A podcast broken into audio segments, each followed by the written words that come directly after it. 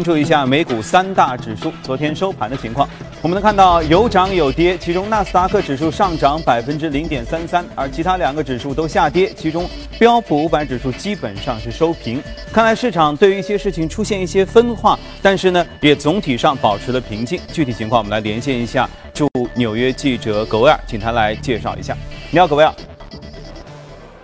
早上，主持人，白宫人事变动及其背后所代表的未来政策前景的转向，成为主导隔夜美股走势的主要原因。最为华尔街认可的白宫幕僚，同时也是特朗普首席经济顾问加里科恩宣布辞职。作为前高盛集团主席，加里科恩被认为是推动特朗普所倡导的减税和税改计划、金融去监管。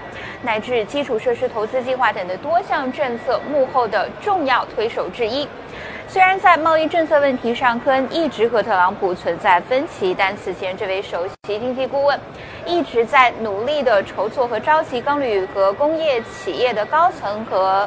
总统会面，希望能够借此说服总统放弃征收关税的计划。然而，最终呢，却以科恩的离职来告终。根据美国媒体的报道，特朗普最快将会在周四或周五宣布关税计划的细节。隔夜美股大幅低开，尾盘时分传来消息称，墨西哥和加拿大可能会在关税计划中有所豁免，令到美股呈现反弹。刚刚用一轮大幅的暴跌迎来了新任美联储主席杰罗姆·鲍威尔，美股又用一场半过山车式的走势送走了加里科恩。在经历了年初大幅的震荡之后呢，美联储三月二十号的公开市场委员会会议已经是大约只有两个礼拜的时间了。目前来看呢，市场依然认为美联储将会保持原定的加息节奏，在鲍威尔所主持的首场 FOMC 会议及其后的新闻发布会上呢，再度的宣布二十五个基点的加息，而年内的加息次数呢，则在三次左右。主持人，好，谢谢各位啊。刚才他提到了美国的科恩的离职。科恩这个名字呢，之前呃被屡次提到，是在美联储主席不知道是谁的时候，他是其中的竞争者之一。甚至在今天早晨啊，我还看到了第一财经的公众号，大家可以去搜索一下，他也记录了说钢铝税这个发表之前那一晚。在椭圆形办公室究竟发生了什么？其中就说到了科恩是反对要这样的，那边呢是总统特朗普，其他的一些人说大家一起来辩论啊。那篇文章写的非常的详细，之后就关联到了科恩的出走。那么他的离职到底为什么会影响美股的走势呢？我们继续来看一看我们记者从纽约发回的报道。一位白宫官员的辞职消息震动隔夜美国股市。由于在贸易政策问题上与特朗普意见分歧，加里科恩宣布辞任白宫首席经济顾问职务。经营华尔街多年、曾任高盛集团主席的科恩被认为是白宫内部最值得信赖的官员，更是特朗普税改的最大幕后功臣之一。The market had a lot of faith in Gary Cohen. he is one of the reasons for the U.S. economic success during the Trump presidency. I mean, a lot of people are, tr- are, attributing it to the resignation of White House economic advisor Gary Cohn, and that is really the catalyst. But it's more a fear from the globalist perspective that this could be the next step towards a trade war, a tariff laden trade war. 隔夜，被欧盟委员会容克点名可能成为欧盟打击报复的美国品牌哈雷戴维森下跌百分之一点三，美国成衣品牌 Gap 下跌百分之三点八。分析师认为，制造业企业近期的波动将会加大，相比之下，科技股企业的抗跌性则相对较强。If U.S. manufacturers who need to import goods get hurt in a retaliatory way. then you're going to see the industrial sector get, get whacked a little bit. You're going to see John Deere, Caterpillar, those kind of stocks that make important construction equipment or farm equipment. They're going to, or maybe the auto manufacturers, they're going to take it on the nose a little bit. Where I think you can skirt around that to some degree would be in technology. Maybe now, I'm not going to say that's a clear cut path because a lot of the the silicon that makes up the semiconductors is actually made abroad and then shipped to the U.S. Man, final place of sale. I think there's just so much demand here that you'll probably be hurt the least if a trade war did become the eventual outcome. As the Fed withdraws monetary stimulation, the markets will have to st- will have to normalize, valuations will have to normalize, and volatility, which was largely absent for 10 years, will have to normalize. That's great for a day trader, all right. But for investors, my personal advice would be to stay the course. If you like the market or you didn't like the market for whatever fundamental reasons you were basing that on, I don't think you should be shaken out of the trade by the vol- short-term volatility that we see due to this. I think this is a market condition that will eventually improve itself. I, I don't really see U.S. markets as being derailed long term by this. 根据美国媒体报道，特朗普最快将于周四或周五宣布钢铝关税计划的细节。第一财经记者葛维尔、黄宗琛纽约报道。不主张贸易战的官员又离开了一位，剩下越来越多的就是主张贸易战，所以市场的波动可能会继续，但也许就像前面采访提到的，他觉得波动会更好的增加市场的稳定性。好，接着来看以前欧洲三大股指的情况，呃，依次排列啊，德国 DAX 指数上涨最多，呃，最少的是英国富时指数，有可能欧洲也会觉得说意大利大选已经告一段落，但实际上不一定啊，因为接下来我们会和嘉宾聊到这个话题。我们先来听一听驻欧洲记者薛娇从伦敦发回的报道。你好，薛娇。好的，主持人受到了美国白宫经济顾问科恩辞职消息的影响，周三欧股跟随美股以及亚洲股市开启了避险的模式。早盘时主要股指低开低走，午盘后开始有所反弹。截至收盘，欧洲斯托克六百指数上涨百分之零点三二，报三七二点五七；泛欧金三百指数则上涨百分之零点三三，报幺四五八点三二。在各板块中，矿业股受到美国对钢铁征税预期上升的影响，跌幅最为明显。斯托克六百基础资源指数盘中下跌超过了百分之二。欧盟统计局最新公布的数据显示，欧元区去年四季度的 GDP 同比增长了百分之二点七，同三季度的数据持平，实现了连续第十九个季度的经济扩张，同时也维持在了十年来的最高增速上。周三，欧洲理事会发布了对英贸易指引，理事会主席图斯克在记者会上强调，在退欧后，英国与欧盟之间的关系只能是自贸协定内的关系。英国离开关税同盟意味着今后贸易将出现摩擦，自贸协定。不允许英国部分领域享有特别安排的单一市场准入。欧盟将致力于在金融服务领域与英国达成一份类似于欧盟与加拿大关系的协议。对此，英国财政大臣哈蒙德回应称，欧盟针对银行业提出的对称监管体制完全不够。考虑到英国的经济结构，拒绝将服务业纳入贸易协议，对于英国而言并不公平。主持人，看来要讨论的细节真的还很多。包括细节多的，其实还有意大利。意大利刚刚进行了投票，记得前天我们的节目当中和嘉宾聊过，当时整个的呃统计的票数还没有出来，我们只是做了一些小小的预测和分析。那现在呢，进一步的数据已经出来了，但是看上去似乎更乱了。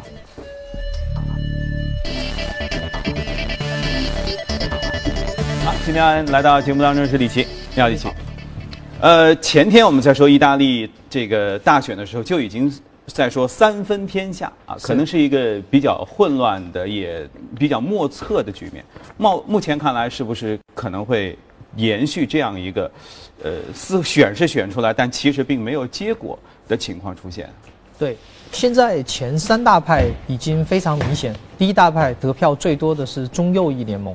但这个中右翼联盟呢，是主要由力量党、联盟党和兄弟党三个党一起共同构成。嗯，它的票数最多。嗯，第二个是五星运动，但五星运动最好的一个点呢，是一个单独的党，他获得了百分之三十二的选票，并且是一个小帅哥啊当那个主席。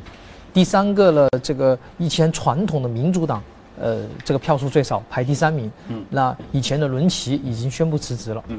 所以就是一共这三波，对，一个中间是极右翼，对，呃，它是第二，然后最上头是中右翼啊，以贝鲁斯科尼也，但也不能叫他为首了，因为他是只是大家比较知名而已。是中左翼呢，基本上就是处于这个 相对来说对比比较比较淘汰的状态。那么，按照正常情况是谁上台？是中得票数最高的中右翼上台吗？对。呃，按照正常情况是得票数最高的中右翼上台，但是他必须要阻隔，嗯，而且阻隔以后的总共的票数还要超过百分之四十，现在没有一个超过，嗯，所以呢，他就有两个选择，第一个呢，他要去劝服一些小党，嗯，然后加入他的阵营，然后把票数增加多。当然，这个可能性是不是最大？呃，这个可能性比较大。嗯啊，然后他也有可能呢是联盟党的主席，因为就像您说的，这个中右翼啊，大家都知道的是这个呃贝鲁斯科尼。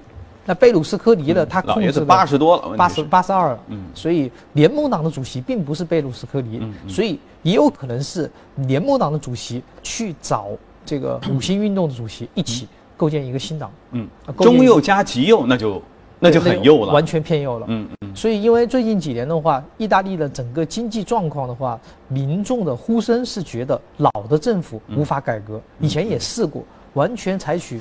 右翼啊，就是呃这个呃八十二岁老爷子来治理天下，好像也不行。嗯然后呢，请到左翼民主党，民主党的前身是共产党，那找呃这个呃伦齐，伦齐治理好像也不行。当然，伦齐啊是一个非常有抱负的一个年轻人啊，这个一九七五年出生，嗯。呃意大利最年轻的总理之一啊。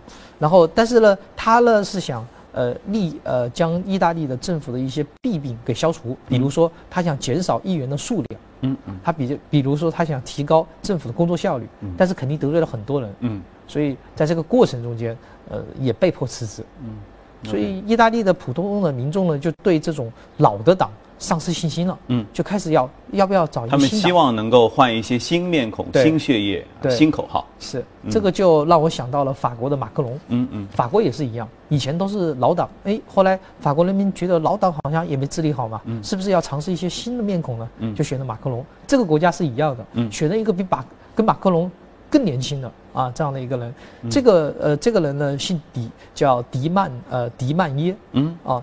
这个更有趣，因为他是一九八六年出生，属于八零后的这个，都是八五后了，八六年出生的，天哪！然后呢，还大学没毕业，嗯，在读大学期间呢，最早期是读工程学，嗯，后来呢觉得不适合自己，嗯，觉得这个大家都搞政治了嘛，嗯，所以他改学法律，嗯，法律读了一半就组织学生会，然后就开始学习 Facebook 的扎克伯格那一套，开始用 Facebook，用微博。啊，然后再通过公开的演讲，来这个呃，来发动这种群众运动。推特治国，对，然后然后这样呢还特别有效，嗯，因为这个普通的呃，这因为意大利啊，意大利分两块，北方呢很发达，嗯，南方呢都是靠黑手党来把控。OK，啊，所以普通民众觉得经济好像不大行，北非的移民过来以后呢，也导致了当地的失业率很很高，嗯。年轻人的失业率啊，有百分之三十，全国失业率百分之十。对，所以这很严重，非常严重。所以这个八六八六年的这个这个主席呢，通过这种呃煽动大家走民粹运动的这个路线，嗯，获得了很多选票，嗯，所以大家对他呢也有所期望，嗯，所以还有一种极大的可能是，他这个党，因为这个党一个党就占了百分之三十二的选票，嗯，他如果拉拢一个小党，也可能组成一个少数党政府。嗯嗯，当然前提是这个中右翼说我不干了，对，呃，交给你们第二名的这个五星运动，你们来弄吧，那他才有这个机会哈。是，啊，这个我我们再稍微和大家八卦一下，确实这是这事儿比较混乱，现在。中右翼这个贝鲁斯科尼他们这个呃呃，应该说主动权在握，在握。但这其中呢，因为是三个小党平平均分这个其中的百分之三十七的份额，是。最大的分还不是贝鲁斯科尼，是一个更年轻一些的，是呃领袖，联盟党的联盟党的领袖。但是复杂在什么呢？三个小党派组成的中右翼当中，贝鲁斯科尼和他女朋友。占了两个，占了两个，所以那个现在得票虽然多一些呢，但是那边那俩可是情侣啊！我的天哪！所以他们是不是能够在小团体里达成一致，现在不清楚。是，而且联盟党的主席每天就想脱离这个中右系联盟，嗯他说，否则的话，这个联盟其实被贝鲁斯科尼一个人霸占了嘛。啊，所以他每每一次就想啊脱离。我的天！然后呢，再来说中右翼会不会和极右翼联合？虽然极右翼的口号比较激进，但是毕竟啥经验都没有啊。前两天我们介绍过，这是一个零几年才刚刚成立的新党派，是，也就是最最资深的也没有从过政。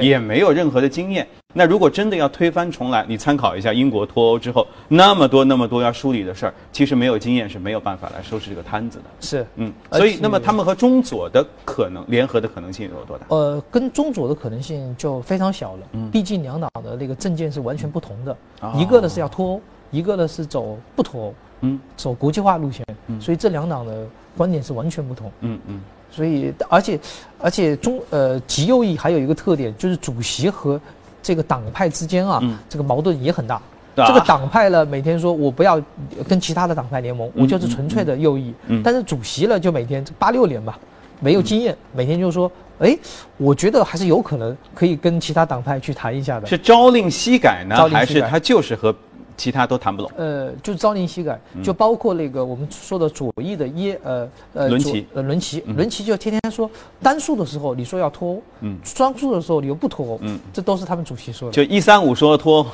二四六他就说不脱欧。对啊，他自己也不知道自己的立场或政策是什么。是那这样的这个领袖上台的话，恐怕那真的是要造造成混乱呐。对，所以你看德国为了阻隔花嗯了一百六十三天，所以市场对这个意大利阻隔到底要花多少天？至少远远要大于德国阻隔。嗯毕竟像默克尔这种在国际上或者国内政府有这么强的影响力和手腕的基本很少。嗯，在意大利根所以。可惜的就是贝鲁斯科尼确实年纪太大，太大了可能大伙儿也觉得他不一定能做得下来。是但是剩下的那一波，要不太激进，要不都是太年轻，也没有太多的手腕和能力。不过好在我觉得就是，呃，意大利总体上来说，似乎是企业的主动权和经济活力大于政府，所以政府虽然可能有点乱，但不不至于对经济造成多大的影响吧？是因为呃，意大利其实整个的 GDP 的增长速度还是可以保持了百分之一点三的增长率，并且它通货膨胀近乎于零，嗯，也就是说它基本上物价不涨，所以呢，人民生活还是可以的。就但也比较安逸，也比较平稳，所以只要解决好其实就业率这个事儿，对，那剩下的其实就可以顺利的支撑下是。去。。但是如果意大利闹那个脱欧的话，对整个欧洲经济也是非常的差。嗯。对。本来英国出去了，然后法国、德国嗯。现在经济也不怎么好。对，意大利是第三呢。对，对，如果发生呃这个极右翼，就是大家关注一下，叫五星运动运动党党，对。呃，八六年生的这个小鲜肉，对。如果他能要出面来阻隔的话，啊，那个时候 OK 好，今年整个的全球经济就有的看了啊。如果不是的话，总体上还比较平稳，对全球来说。是 OK，好，接着我们来关注一下隔夜美股的具体表现啊。昨天有过山车行情，来看一下异动美股榜。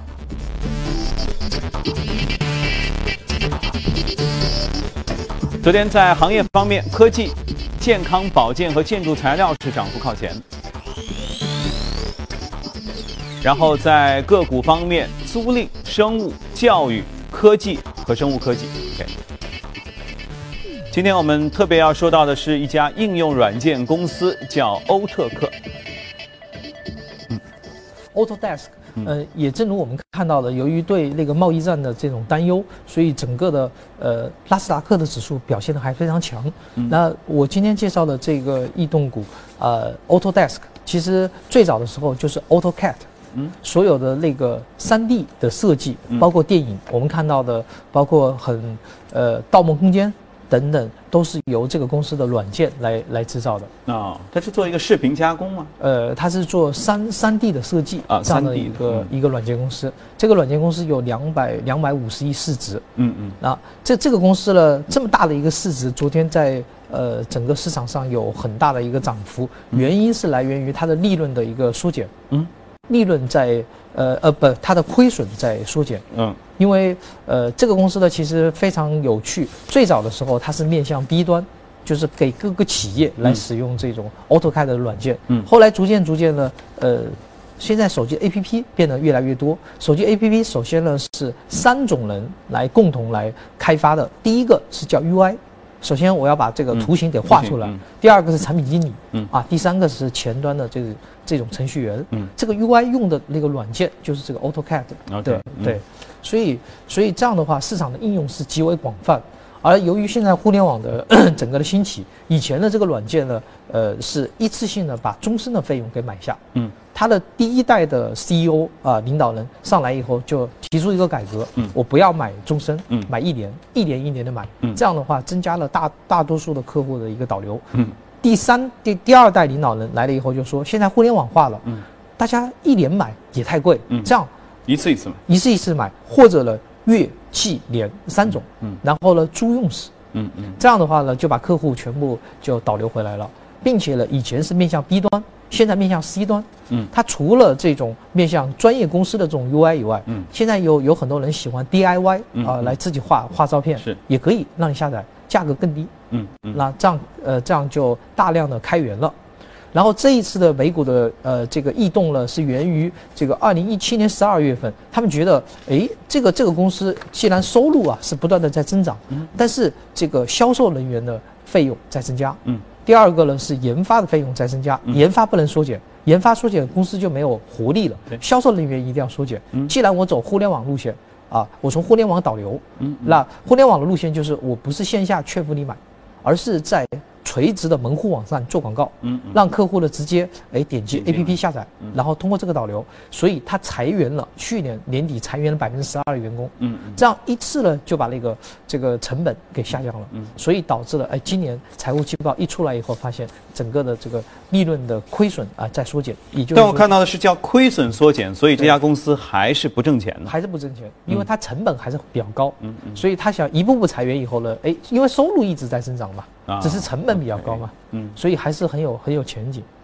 呃，但这个前景其实也是有限嘛，因为它收入的总量成长有限，对。也就是最多，你说最多最后最后公司就剩一个人了，OK，但这已经到达、到达这个逻辑最大化就是它是换一种销售模式，嗯。以前是以人来地推，现在变成互联网来获客。嗯互联网做广告，做广告的费用呢，相对来说比人地推更便宜。嗯，而且有一些到门户网站做广告，还是按这种效果来收费。最传统的做广告是按点击量收费，嗯但至少它的这种操作方法，无论是从买断到按年到按天，啊对从 B 端到 C 端等等做法，其实很适合我们来做推呃借鉴。是现在中国的大部分互联网公司其实都是走这个路线。嗯首先不要线下的销售员，第二个全部通过互联网的垂直门户网站来导流。嗯，对，OK，好，大家一起学习一下啊。异动股的内容我们先了解到这儿，稍后您将看到以下内容。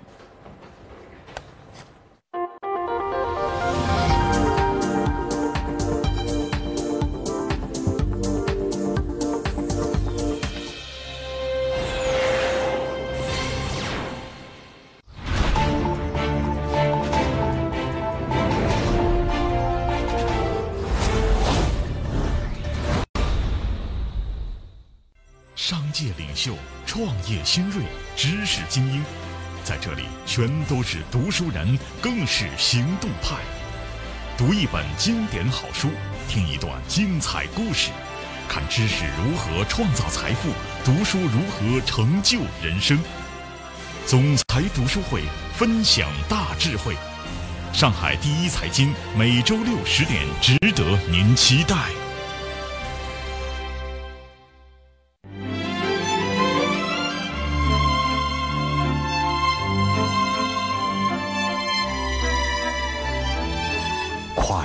三个世纪的经典，《老凤祥》。和玫瑰。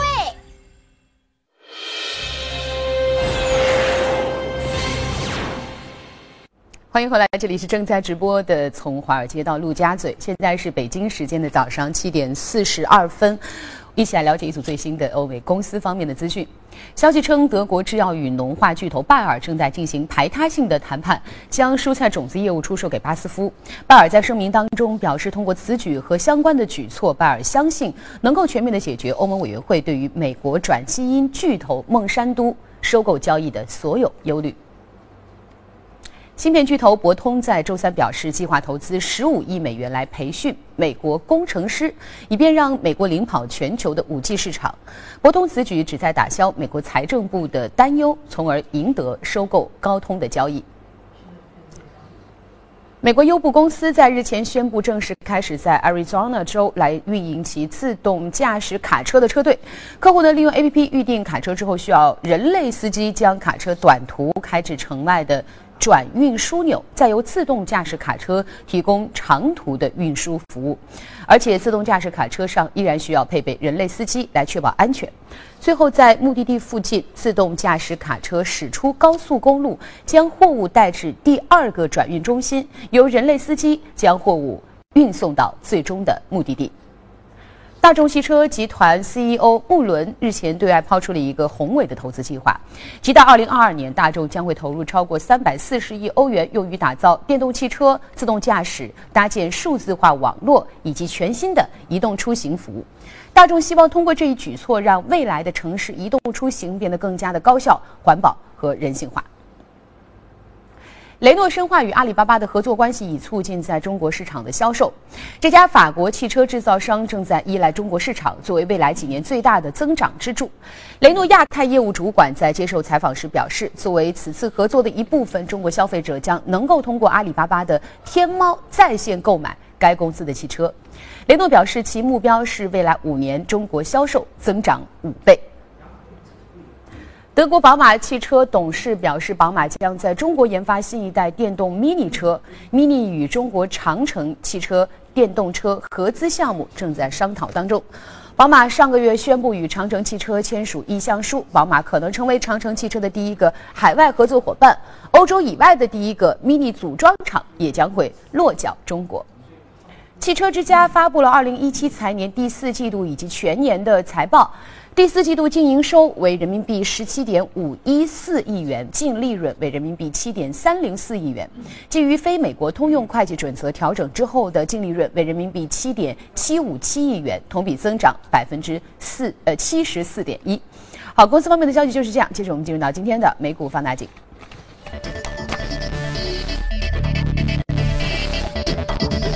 今天我们要说到的这家美股公司，相信很多朋友都非常的熟悉，因为它现在领袖这掌门人啊，是二零一八年最新评选出来的首富，啊最有钱的人了，就是这位杰夫贝索斯，啊企业就是亚马逊，是，杰夫贝索斯呃身家一千一百亿美元，嗯，然后因为这个公司的整个的市值现在已经到达了七千亿，七千亿的一个市值，然后那个整个的市盈率呢超过两百六十倍，嗯。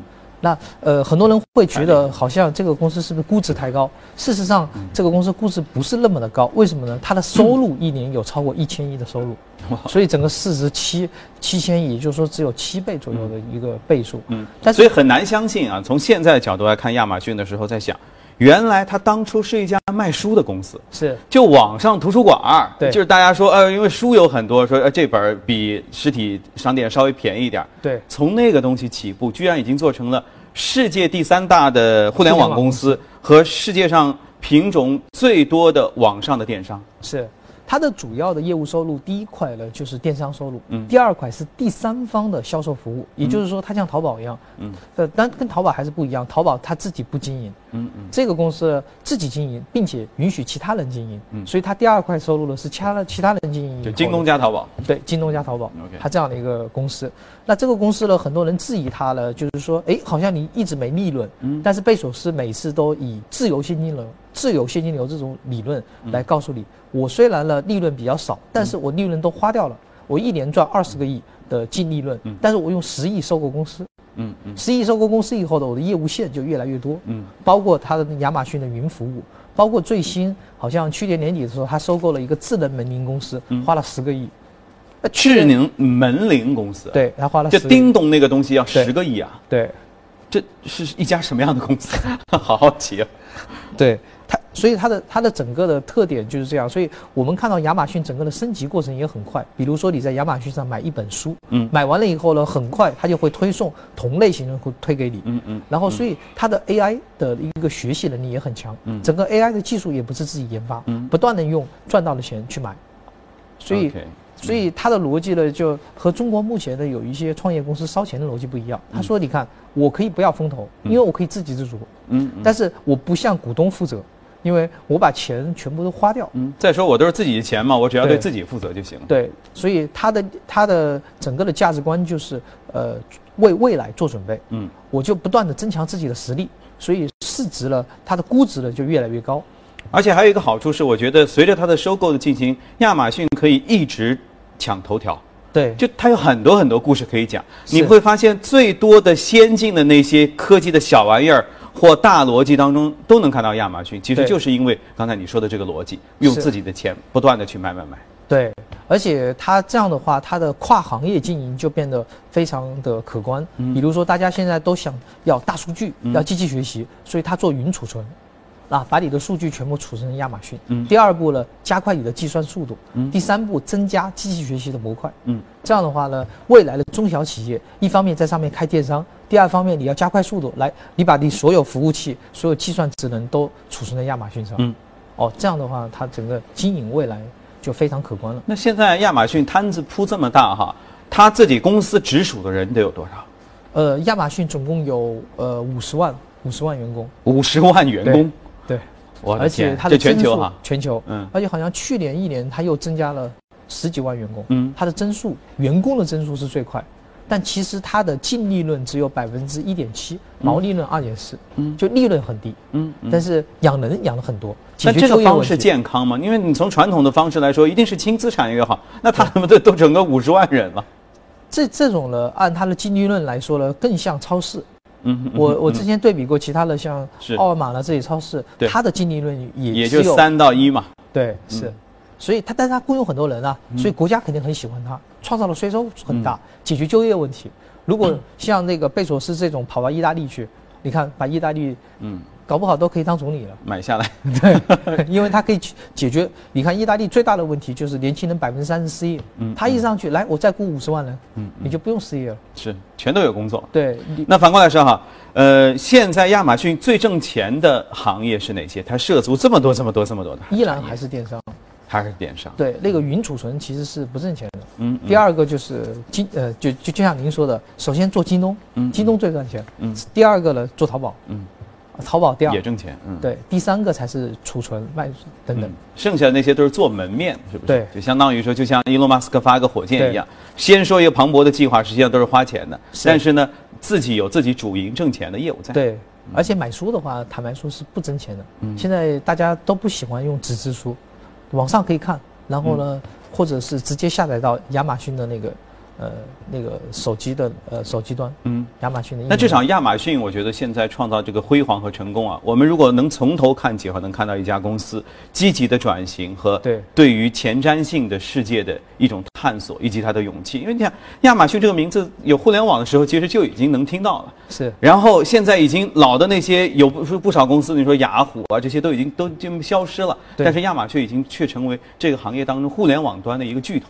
对，而且它积极的在探索区块链。嗯，因为今后支付啊，嗯就是所有的消费的支付可能基于区块链的技术。对，得所以跟它有关。他做大超市，他必须得有关系。是，嗯所以我相信亚马逊在很长一段时间内会继续占据头条，给我们带来很多新兴的产品哈。好，谢谢李琦今天和我们一起的分享。呃，以上是今天华尔街到陆家嘴的内容，接下来把时间继续交给刘烨。好的，谢谢阳光。那接着我们来关注一些其他方面的消息。第八十八届瑞士日内瓦车展于当地时间六号向媒体开放。当天，兰博基尼在车展上发布了一款敞篷版的跑车。这款车最大的亮点就是采用了软顶的敞篷结构。一起来看一下。相比目前在售的硬顶版车型，新车在外观设计上与老款保持高度一致。其不同之处在于新车型采用了软顶敞篷设计。另外，新车尾部配备夸张的扰流板，可提供稳定的下压力。外形 LED 尾灯点亮后辨识度极高，排气为双边共两出式布局。动力方面，新车搭载5.2升 V 十自然吸气发动机，百公里加速时间仅为3.1秒。法国当地时间三月六号，巴黎时装周最后一天迎来了压轴大秀——香奈儿的秋日森林。六号，著名奢侈品牌香奈儿在巴黎大皇宫举行2018秋冬季发布会。这一次，老佛爷卡尔拉格菲尔德把浪漫的秋日森林搬进了室内，完美融合优雅高级与自然质朴。秋叶成了本期设计的一大关键词，它既铺就了模特脚下厚厚的地毯，同时也以印花、配饰、斜纹软呢外套、边结滚边的形式出现在模特身上。香奈儿经典的斜纹软呢面料这次又有了新应用，它融合羽绒、针织、帆布、天鹅绒等不同材质，在寒意初上的秋日打造温暖细腻的时尚。这一季总体廓形贴身、修长，肩部线条十分英朗。色彩方面，经典黑白灰、米色、金色中也不乏几抹亮色，为沉闷的秋冬增添趣味。